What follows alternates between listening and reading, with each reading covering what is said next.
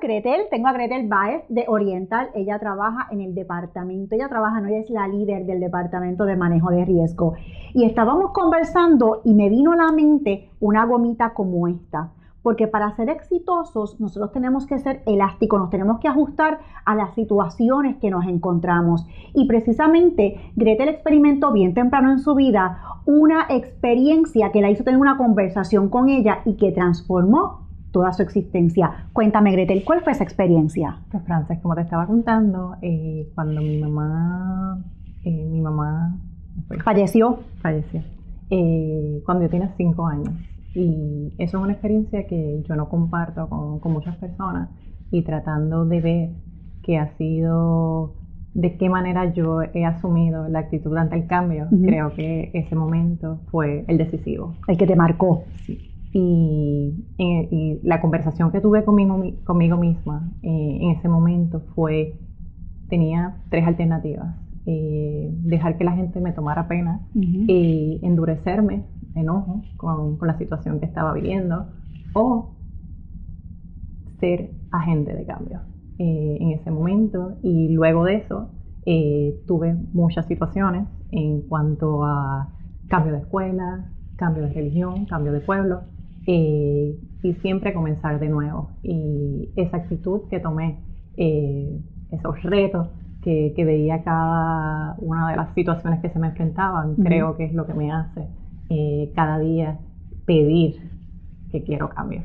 Y ya, te hace falta, te hace falta el cambio de, tu vida. De tener pasión por, lo que hago y, y, reinventarme y transformar lo que tengo alrededor y especialmente eh, las personas, tocar las personas y crear esas relaciones eh, que, que, tengo a través de los años y es bien gratificante que las personas quieran volver a trabajar conmigo y que te encuentres y que te digan cuánto me hace falta, no importa la empresa en la que puedas estar. Así que ser agente de cambio es algo que uno se tiene que provocar uno mismo. En vez de siempre quedarse en lo mismo, cambiar uno mismo para que cuando los cambios lleguen no sean tan impactantes, ¿verdad? Y tú tuviste esa experiencia de joven de que siempre tenías o la constante era el cambio. Y ahora me cuentan que cada dos años tú pides qué? Cambio. ¿Qué es lo que pides? Cuéntame. Eh, normalmente en, en la revisión anual eh, que hago con el jefe que tenía en ese momento, le pido, ya quiero cambiar. Eh, y normalmente es algo, cuando lo empecé a solicitar, era, eh, no era natural como parte del proceso, porque la gente, pues cuando tú conoces ya algo, lo tienes maduro, tienes al equipo que quieres, ¿por qué quieres cambiar? ¿Por qué quieres cambiar? Este, pero ya es parte de mí y es algo de que creo que es mi pieza de éxito y lo voy a seguir haciendo, no importa en la etapa de mi vida este, personal o igualmente de negocio.